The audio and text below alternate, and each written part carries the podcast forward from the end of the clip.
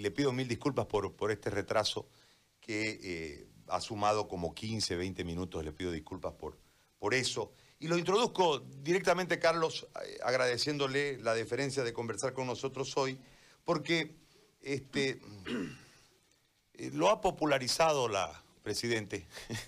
Este, lo, menciona permanentemente, lo, agrede. Este, es complejo cuando una mujer, más allá, eh, le dice cobarde a un, a un hombre.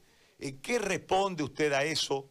Eh, ¿Cómo analiza el momento político? Si la coyuntura política exige que la presidente candidato le, le haga este tipo de agresiones. quiero comenzar por ese, por ese lado, porque me parece que en el último tiempo, no sé si 10 días, usted ha sido permanentemente mencionado. Antes era aludido, ¿no? Hoy es mencionado por la candidato. Gracias, Gary, por la oportunidad. Se trata de lo que puede entenderse como una estrategia de campaña. Se trata de la expresión de una preocupación de la candidatura de Juntos y de la presidenta candidata que aprovecha oportunidades que son momentos de Estado, es decir, actos públicos no como candidata, sino como presidenta, para hacer esas expresiones. No tiene caso responder, creo que los hechos son contundentes. Creo que la candidatura que hicimos el 2019 enfrentando a Evo Morales a pecho descubierto con una guerra sucia brutal en contra nuestra y con nuestra decisión de mantenernos y enfrentarlo y derrotarlo, porque lo que hicimos fue derrotarlo, lo obligamos a un fraude electoral gigantesco, porque de lo contrario hubiéramos ido a segunda vuelta y estaría yo como presidente del país. Era claro que las encuestas establecían que nosotros ganábamos en segunda vuelta. Enfrentar a Morales con la guerra sucia, con Kiborax, con acusaciones, con calumnias, creo que me exime de respuestas sobre mi valentía o no. Pero en todo caso, quien juzga no voy a ser yo, que soy el interesado, sino el votante. Y el votante, el 2019, nos dio una confianza con fraude del 35% de los votos y sin fraude probablemente entre 38 y 42% de los votos. Por lo tanto, creo que los hechos hablan por sí solos, Gary. No tiene caso responder específicamente a menciones concretas de la presidenta. Ahora, usted ha tuiteado hace un momento, durante tres elecciones Evo Morales, Evo Pueblo, usó los bienes del Estado como si fueran suyos. Lamentablemente el actual gobierno está haciendo exactamente lo mismo en lugar de hacerle frente a la crisis de salud, a la economía y a la corrupción. ¿Esa es su respuesta ante las menciones de la Presidente? No, no, son cosas totalmente distintas. Son consideraciones vinculadas a una lamentable tradición. Uno de los problemas que hemos enfrentado en las elecciones anteriores con Evo Morales como presidente fue el uso discrecional, arbitrario e ilegal de bienes del Estado para campaña política. Y eso lamentablemente lo repite la presidenta Áñez, eh, no solamente con uso de bienes del Estado, sino con una campaña permanente y sistemática de spots publicitarios, de spots de propaganda política, de propaganda electoral, con la excusa de que son spots vinculados a acciones de la presidencia. Creo que esta continuidad lamentable de una acción que es ilegal, que es una acción que no debe aceptarse y que forma parte de la discrecionalidad arbitraria de bienes del Estado, se mantiene en el actual gobierno. Usted critica la gestión sin individualizar la crítica, eh, por lo menos esa es mi percepción de lo que yo sigo sus, sus publicaciones en redes y demás. Usted ha cuestionado la apertura de la cuarentena sin la información adecuada al, al ciudadano para poder brindarse esta apertura. Eh, marcando la crítica a la gestión eh, más allá de los temas de corrupción y demás que en este momento, lamentándolo mucho, invaden la gestión de la administración actual del Estado. Eh, ¿Por qué no se ha informado al ciudadano para brindar esta apertura? ¿Y cuáles los temores de Carlos Mesa en relación a esta falta de información y la apertura de la cuarentena? Primero, Gary, recordarte algo que creo que es muy importante recordarle a la opinión pública. Cuando el Tribunal Supremo Electoral estableció la fecha del 6 de septiembre para la realización de las elecciones. Esa fecha ya no vale, ya ha sido postergada. ¿Qué es lo que dijo a los dos días o a las pocas horas el gobierno? Que sus expertos en salud, que sus médicos especializados garantizaban, aseguraban, adelantaban que el pico de la pandemia se iba a dar la primera semana de septiembre, que la primera semana de septiembre íbamos a vivir el momento más crítico de los contagios y que era una gran irresponsabilidad del Tribunal Supremo Electoral establecer el 6 de septiembre. Eso era, a ojos vistas y viendo lo que ha ocurrido, una manipulación política, descarada manipulación política. Y la prueba de ello es que precisamente se abre la cuarentena, se termina la cuarentena, se desencapsula el país el primero de septiembre. ¿Quién lo hace? El mismo gobierno que irresponsablemente te decía que íbamos a estar en el pico de la pandemia. Primera realidad que muestra lamentablemente la manipulación descarada de carácter político por intereses de enfrentarse al Tribunal Supremo Electoral. Dicho esto, esta decisión del gobierno es una decisión que se basa en una evidencia. Hay una disminución de los casos, sí, pero tenemos una información contradictoria. Te pongo el ejemplo de lo que ha pasado en la información que tenemos del día de ayer. Ayer se han producido 102 fallecimientos, de acuerdo a datos oficiales, 102 muertes como producto del coronavirus, 55 de esas muertes en el Departamento de La Paz. En ese contexto, en ese contexto, lo que tenemos que plantear como realidad es, puede que se esté produciendo una reducción en los casos de coronavirus en términos de contagio, pero cuando tú tienes una cifra altísima de fallecimientos, de las más altas, si tú haces una comparación estadística, tendremos que convenir en que la información, la propia información del gobierno nos plantea dudas o preguntas sobre si realmente estamos ya en condiciones de esta apertura total. Carlos, en, esto hay un, hay un contexto en este momento que ha generado eh, una, una crisis psicológica en la población, ¿no? Es decir, nosotros venimos con mucho temor, producto de la pandemia, eh, en, muchos casos la muerte ha visitado los hogares bolivianos y en otros casos ha visitado al vecino, lo que quiere decir que nos ha generado el nivel de contagio, el número de fallecidos, la poca reacción por el sistema de salud totalmente deficiente eh, eh, en el país, una, serie de problemas de orden eh, psicológico. Estamos con miedo los bolivianos. A esto hay que sumarle que estamos sin plata, no hay de dónde sacar plata, lo que nos produce más temores. Y ahora se introduce el tema de que los requisitos este, para ser candidatos no son evaluados y se produce un empate, algo irrisorio, algo este, muy lamentable, ¿no? Cuando los requisitos están escritos y de repente alguien dice, eh, no em, eh, empatan en una decisión que no debiese tener ni siquiera discusión. Y aparece otro, otro factor de zozobra. Viene Logro, viene Morales, vuelve Morales. Y, es una cuestión que le genera una psicosis a la, a la gente, porque hay un alto porcentaje de bolivianos, está claramente establecido, 75%, 80% de los bolivianos que no quieren a, Morales ni nada que se le parezca eh, en el poder. Eh, ¿Qué opinión le merece a usted este, este grado de discusión al que nos hemos, nos hemos metido eh, cuando tienen que llamar a un tercero para que venga y se generan ya las este, susceptibilidades en torno a este tercero que viene, tiene, tiene que venir a hacer una, eh, un desempate en este empate que no entendemos cuál es la causa para que se haya producido. Eh, ¿qué, se le puede decir al país que está buscando certidumbre ante tanta incertidumbre y tanta manipulación? Nosotros, Gary y yo en particular, a nombre de Comunidad Ciudadana, acabamos de entregar una carta a la Sala Constitucional Segunda, que es la que está haciéndose cargo del tema de lo que tú acabas de describir muy bien como irrisorio, con dos consideraciones. La primera consideración, la primera consideración es una consideración de carácter legal vinculado al Tribunal Supremo Electoral.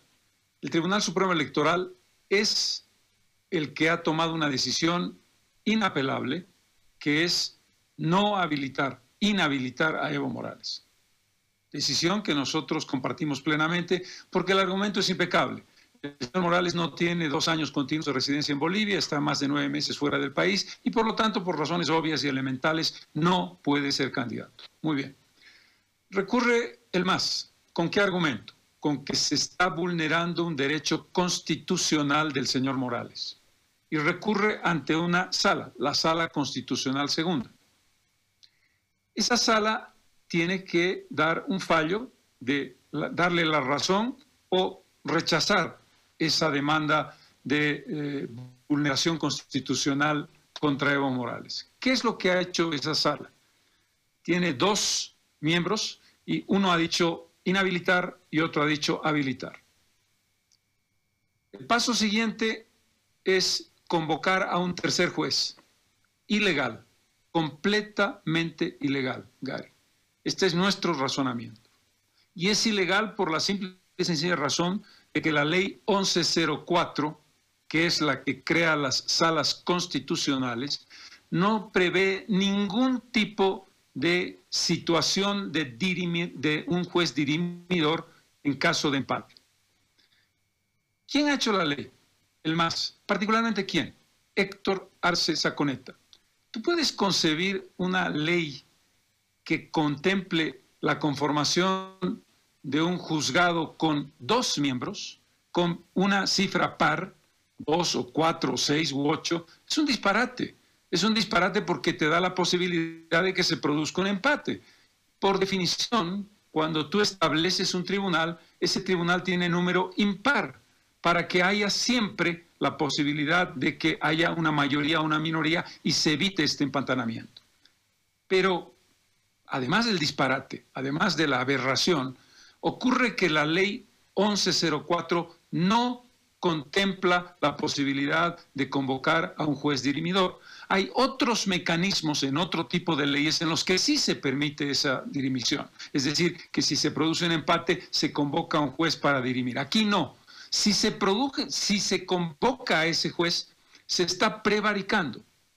Por lo tanto, nosotros hemos mandado una carta desconociendo y pidiendo que no se haga lo que se pretende hacer, porque esos jueces de dar a efecto la convocatoria y de tener una nueva intervención de un juez dirimidor están prevaricando y están vulnerando la ley. ¿Qué quiere decir eso?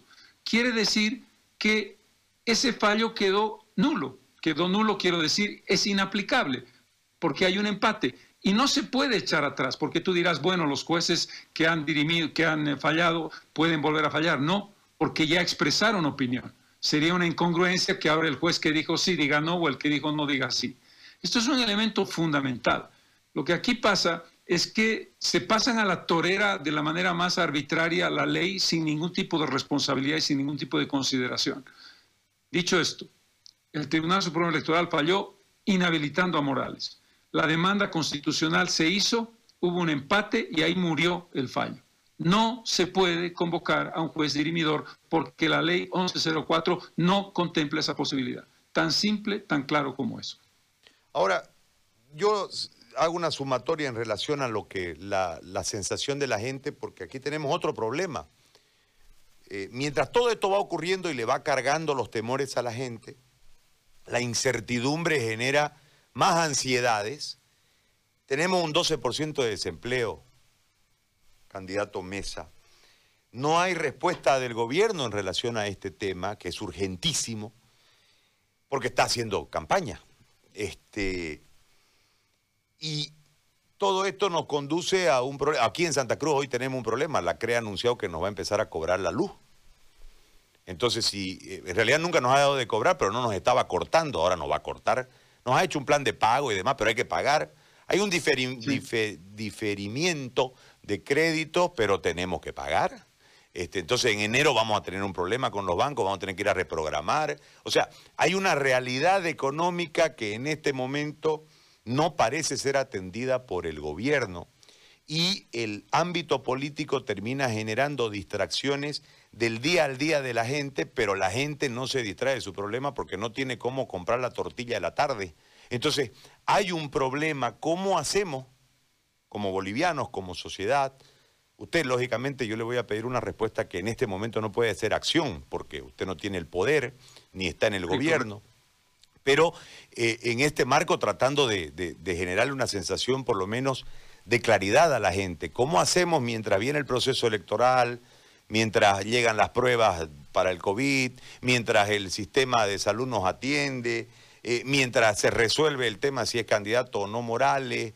¿Cómo hacemos con la plata, este, Carlos, en relación a este, a este aspecto y a este momento? Primero, Gary, tú has apuntado adecuadamente en un tema muy evidente. Lo de Evo Morales es un intento más por distorsionar el proceso electoral, por ver si se puede entorpecer, si se puede envenenar, si se puede generar confrontación, manifestaciones, bloqueos y marchas porque lo aprobaron o porque no lo aprobaron. Hay una intención clara de desestabilizar el proceso democrático a partir de desestabilizar la elección. Esta jugada de la habilitación de Morales es otra triquiñuela más para entorpecer el proceso electoral. Cuando ya estaba encaminado hasta el 18 de octubre sin ningún tipo de problemas, aparece este invento que no es otra cosa que entorpecer, porque Morales no puede ser habilitado. Pero lo hacen para generarnos lo que tú dices, primero el entorpecimiento de la elección y segundo la distracción. Ese es un primer elemento.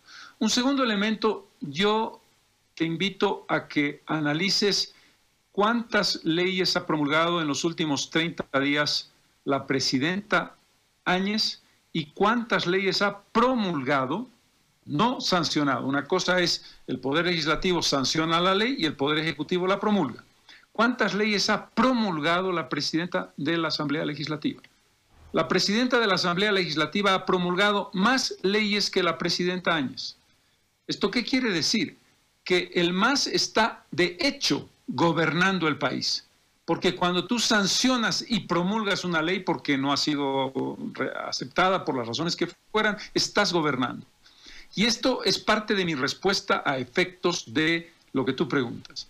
¿Cómo podemos encontrar una solución a la crisis económica, al 12% de desempleo abierto, al diferimiento o no del pago de facturas, si nos enfrentamos a la evidencia de que tenemos dos gobiernos? Un gobierno que está tomando decisiones en mayor medida que el propio Poder Ejecutivo y que por supuesto no se entienden entre sí. Se producen medidas arbitrarias de parte del Poder Legislativo sin consulta con el Poder Ejecutivo, una contradicción que hace imposibles respuestas. El Ejecutivo está paralizado porque está completamente vinculado en sus, digamos, intereses más inmediatos a la elección a la presidenta y a su gobierno le interesan más a ver cómo van las cifras en las encuestas que a ver cómo resuelvo los temas inmediatos. Y eso nos plantea preguntas de difícil respuesta. Porque si yo te tuviera que responder, te diría, eh, Gary, tiene que establecerse una decisión legislativa que no sea contradictoria en el tema de una ley o en el tema de un decreto que pudiera ser observado o por el Poder Ejecutivo o por el Poder Legislativo se tiene que tomar una definición sobre la inyección económica para la salvación de empleos que se están pidiendo por una parte y se tiene que tomar una decisión ya definitiva sobre los plazos vinculados a los servicios que tú acabas de mencionar, agua, luz, teléfono, etcétera, en función de nuestra realidad. Pero no tenemos respuestas. Tenemos simple y sencillamente preguntas no respondidas, porque aquí el gobierno te puede decir, ah, y el legislativo te dice, ve, el caso del diferimiento de deudas al sistema financiero, que no toman en consideración que hay un sistema financiero de banca grande, de banca mediana y de banca pequeña que puede tener dificultades también en términos de poder cumplir sus obligaciones con sus ahorristas. Pero eso lo ha decidido el poder legislativo sin consultar al sistema financiero y sin consultar al Banco Central y al Ministerio de Economía y Finanzas. Por lo tanto, estamos bloqueados en la posibilidad de dar una respuesta coherente a tu pregunta que tiene mucho sentido. Ahora, Carlos, eh, uno observa lo que ustedes, cualquiera sea electo, eh, el, próximo gobierno va a heredarnos. Es decir, uno analiza que en la historia, y usted que es historiador, en, la historia eh, no hay paréntesis, ¿no? Una cosa lleva a la otra y se van encadenando las acciones en procesos que en algunos casos han tardado 20, 30, 40 años ¿no? en, darse. Es decir, el error del gobernante de hace 10 gestiones lo paga el de esta gestión. En el caso de este momento, dicen los economistas que el coletazo y el impacto real de la crisis que ya se está generando y que se está empezando a sentir va a llegar dentro de dos años. ¿no? En el 2022 aproximadamente, según lo que dicen en los, en los cálculos los economistas. Pero además de resolver el tema económico, el próximo gobierno le va a tocar resolver un montón de problemas relacionados a lo social, a la incertidumbre jurídica, a la corrupción, o sea, es un paquetito el que hay que administrar. Entonces, en ese marco yo, yo le planteo esta consulta. Eh, nosotros estamos en un problema hoy que en realidad es grandísimo ya. En la proyección de los economistas, lo que viene es, no sé ya qué título ponerle, porque va a ser una cuestión eh, prácticamente inmanejable. ¿Cuál la respuesta de Carlos Mesa en este pronóstico para que eh, uno pueda decir, a ver, Carlos me puede dar las soluciones eh, en el manejo de lo que se va a heredar inmediatamente y lo que se va a sumar en el mediano tiempo?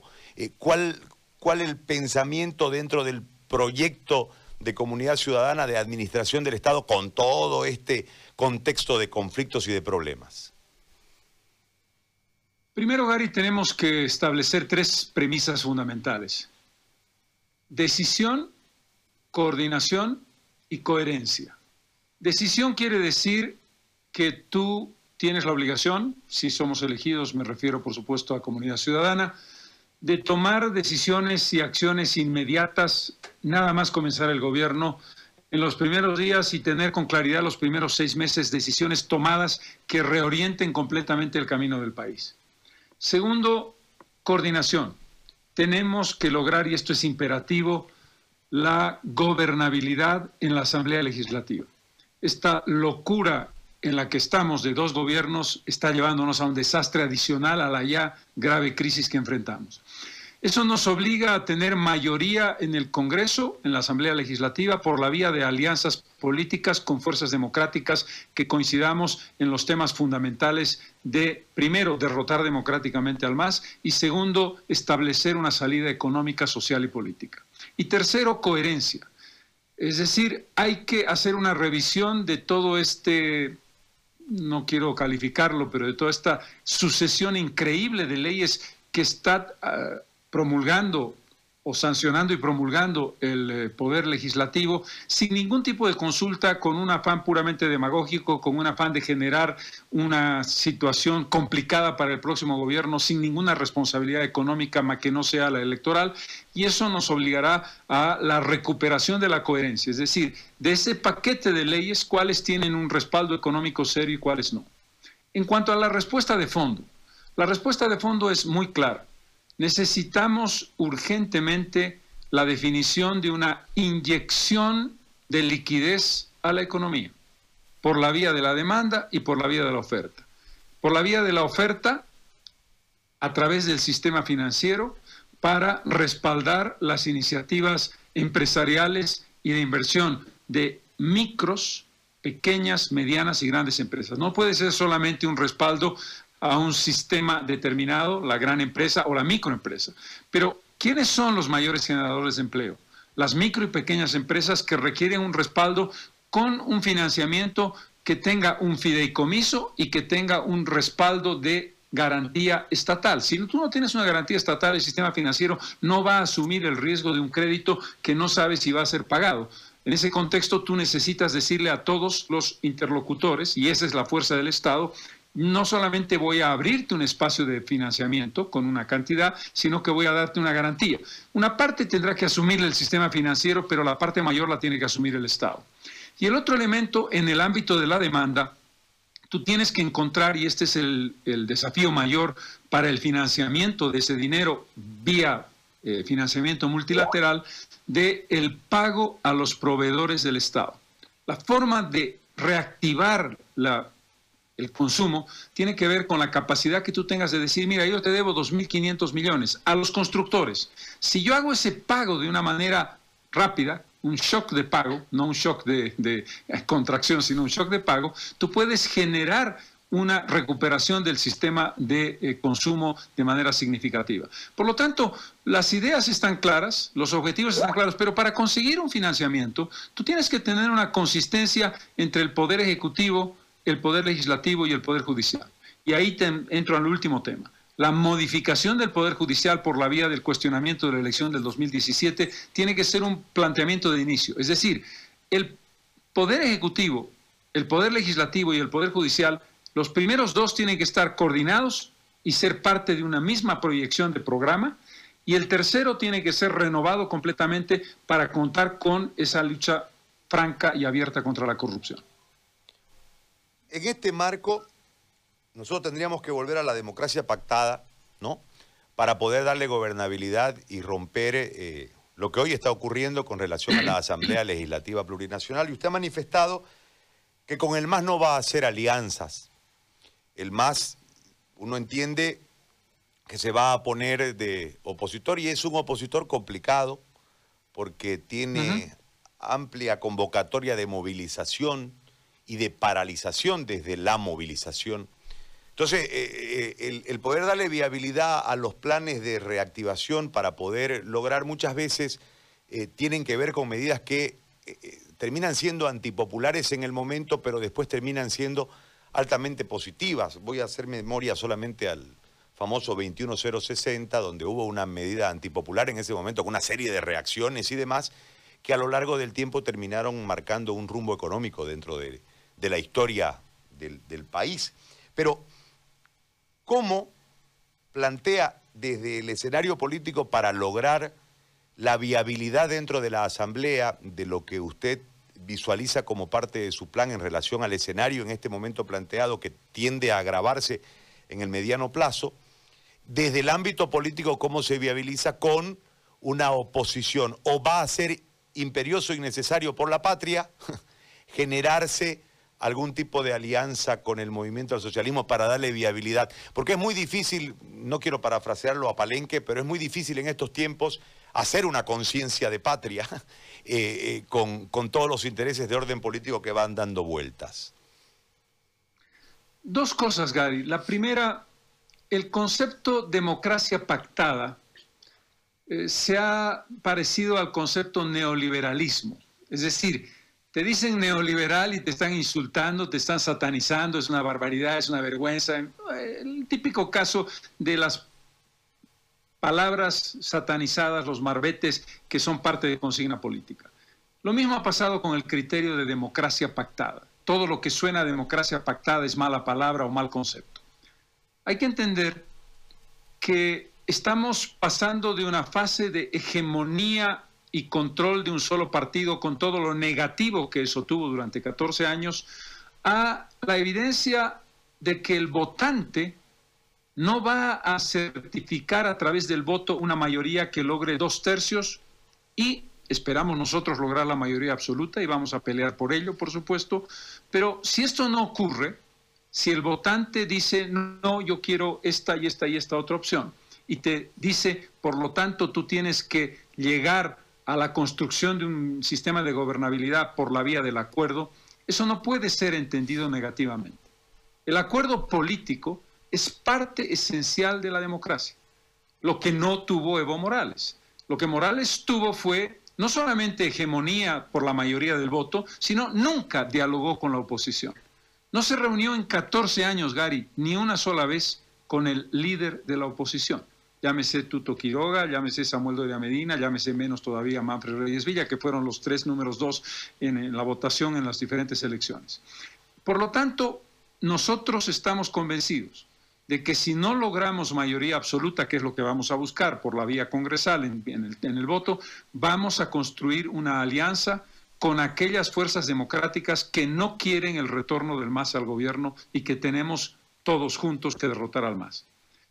Ese es el primer criterio, que creo que es necesario y creo que es indispensable. Si tú consigues esa mayoría absoluta, 50% más uno del control de la Asamblea Legislativa, puedes recuperar la coherencia, establecer una lógica de articulación entre ejecutivo y legislativo, porque para créditos y ese tipo de cosas no necesitas dos tercios. El segundo punto que tú preguntabas, eh, el eh, ejemplo del 21060. Lo que tenemos que hacer ahora es un tipo de acción de inyección de liquidez, no de contracción y reducción del gasto. Obviamente, dentro de un marco de racionalidad. Cuando hablo de gasto no me refiero al gasto del Estado y al gasto de la administración pública. Me refiero a la liquidez a la economía. Es decir, lo que tú le vas a dar es dinero a la gente a través de pago de deudas, a través de créditos, etcétera. Por lo tanto, la lógica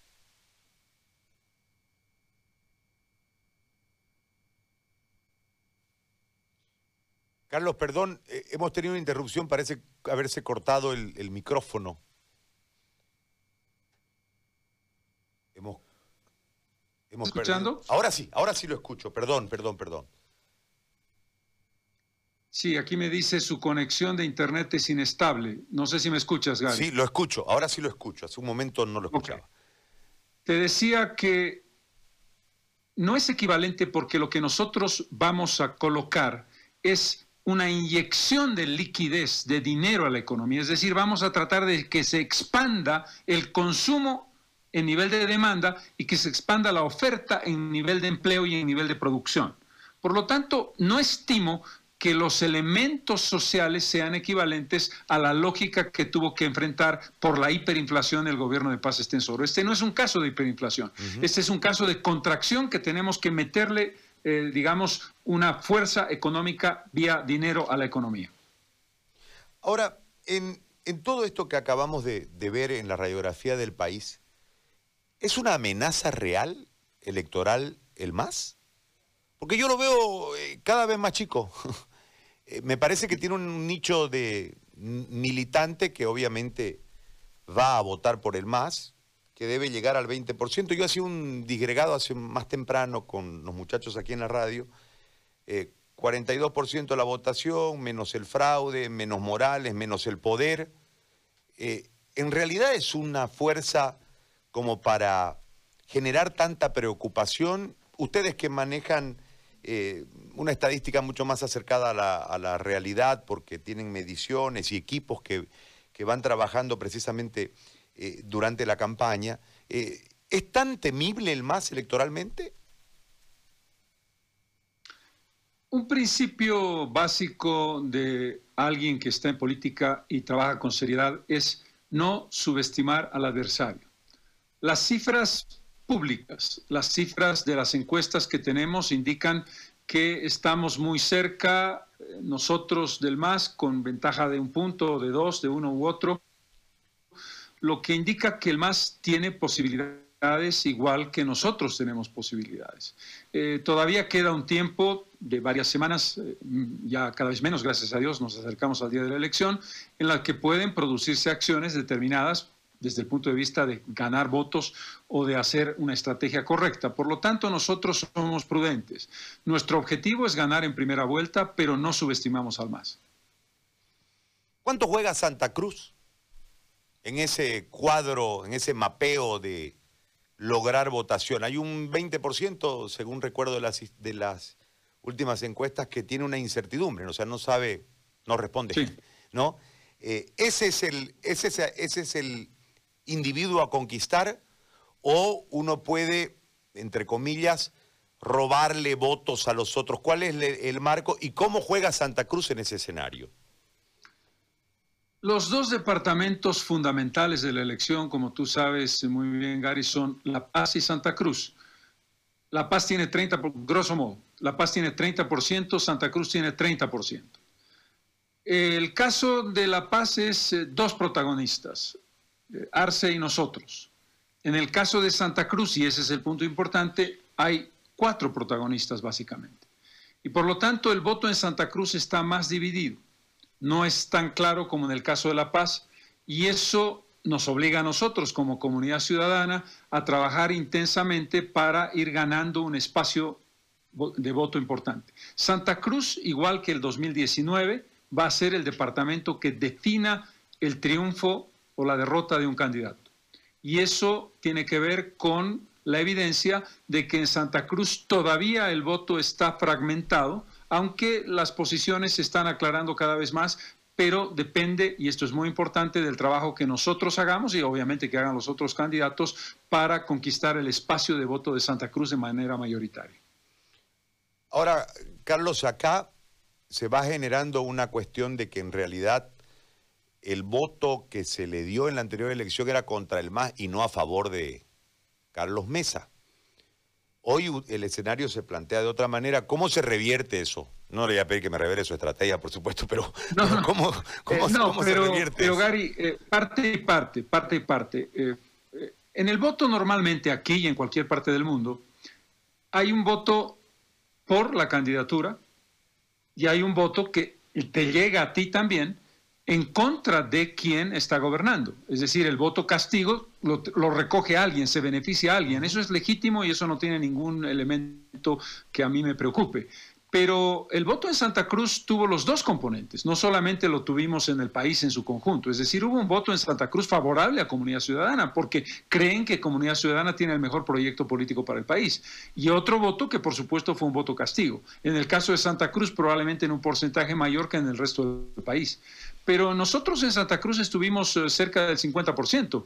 En ese contexto creo que podemos aspirar a repetir ese espacio y es una combinación de propuesta y la evidencia de un votante que no quiere que el MAS vuelva. Es decir, estos son dos aspectos que son complementarios entre sí en nuestra propia campaña. Nuestra propuesta político-electoral y nuestra lógica de decir, nosotros, nuestra premisa fundamental también es, no queremos que el MAS vuelva a gobernar el país porque le ha hecho mucho daño en estos 14 años y nosotros porque somos los mejor posicionados, pero porque tenemos la mejor propuesta y el mejor programa, estamos en la línea de derrotar al MAS. Esta es un poco la combinación. Ahora, hay, aquí hay una cuestión, vuelvo al comienzo, ¿no? Cuando hablábamos de, del tuit que usted subió hace unas horas, relacionado precisamente al, abuso desde el cargo de, todo el instrumento del Estado para hacer campaña. Usted sale a través del sumo de las redes sociales la Presidente viene aquí, está dos, tres días desde el primero de septiembre. Eh, se va a una zona con una activista eh, política ligada al MNR en un momento y después a Percy Fernández. Eh, va al colegio de abogados. Se para en una avenida y se hace sacar una foto comprando unos limones y unas mandarinas y, genera una, una campaña política. Entonces, hay una desventaja ahí. ¿Cómo, cómo si hay en este momento tanta incertidumbre, tanta división en el voto eh, en Santa Cruz, ¿cómo desde allá Carlos Mesa puede lograr revertir esa situación? Si no lo pueden tocar, si no lo pueden ver, y usted tiene claro, porque cuando en la anterior campaña usted venía aquí a los mercados, se paseaba entre medio de la gente, y a la gente le gusta ese tipo de, de elemento, es como que lo ve de muy cercano, lo ve de carne y hueso al candidato y lógicamente le produce una empatía.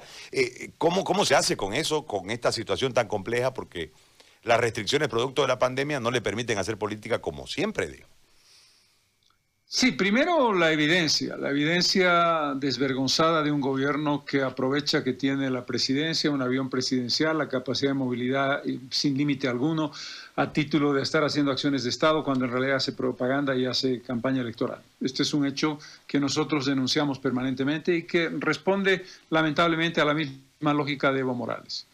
Eh, segundo, a medida que vayamos acercándonos o mejorando los espacios de riesgo, es decir, reduciendo, para decirlo mejor, los espacios de riesgo de salud, vamos a empezar a movernos, no con la misma dinámica que teníamos en el pasado, en la campaña del año pasado, por razones obvias. De todas maneras, aunque tú estés en la calle y visites Santa Cruz o Cochabamba o Tarija o Oruro, no puedes llevar una actividad en las mismas condiciones y con la misma libertad. Y porque además te voy a decir algo muy claro, si nosotros hiciéramos lo que está haciendo la presidenta, ya te quiero contar lo que van a decir. Ahí está el irresponsable de Carlos Mesa arriesgando la salud de sus compatriotas. Tenemos que tener mucho cuidado en ello, pero nos queda claro que a medida que vayamos avanzando en los días vamos a empezar a movernos, eh, tanto Gustavo como yo, a diferentes puntos con la prudencia, con la, eh, digamos, no con la frecuencia que nos gustaría y guardando las medidas básicas de seguridad que nos obliga el tema de la pandemia. Le hago una última pregunta relacionada a la campaña. Yo no sé si puedo pecar de desinformado, ¿no? Decía ¿Cómo querés informar si te metes a un frigider? Decía un viejo periodista aquí en Santa Cruz.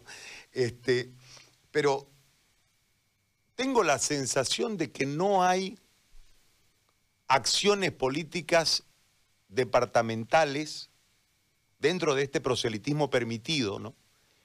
De parte del equipo cruceño. Tengo esa impresión, mm, no quiero meterme en la interna de, de su partido, le pido mil disculpas si lo toma así, pero me da esa sensación de decir que todo parte de, usted y hay pocas acciones del equipo eh, para marcar. Sin embargo, uno observa en, las otras tiendas que hay activismo, es como que hay una, está como paralizada comunidad ciudadana en, el departamento nuestro o simplemente es una mala percepción mía. Primero te agradezco la observación, Gary. Eh, yo te diría que la actividad de Gustavo es muy intensa, casi tan intensa como la mía en términos de entrevistas, de contactos, de Zooms. Tenemos una actividad muy grande y el equipo, de, sobre todo tan joven que tenemos en Comunidad Ciudadana en Santa Cruz, se está moviendo mucho, pero si tú haces esa observación como periodista, yo tengo que tomarla en cuenta eh, con seriedad. Pero mi respuesta objetiva, porque lo vivo todos los días, lo tenemos trabajando y lo hemos analizado y lo hemos visto a Gustavo. Gustavo está muy activo y el equipo también pero tomo nota. Le agradezco mucho, Carlos, como siempre, por el diálogo, por la conversación y por este tiempo. Y le vuelvo a pedir disculpas por el retraso que tuvimos y nos hicimos aguardar un momento. Le agradezco muchísimo. Gracias, Gary. Un placer como siempre. Un abrazo. Muy buenas tardes. Muy amable, muchas gracias. El candidato Carlos Mesa, hablando de todo un poco, ¿no? Eh,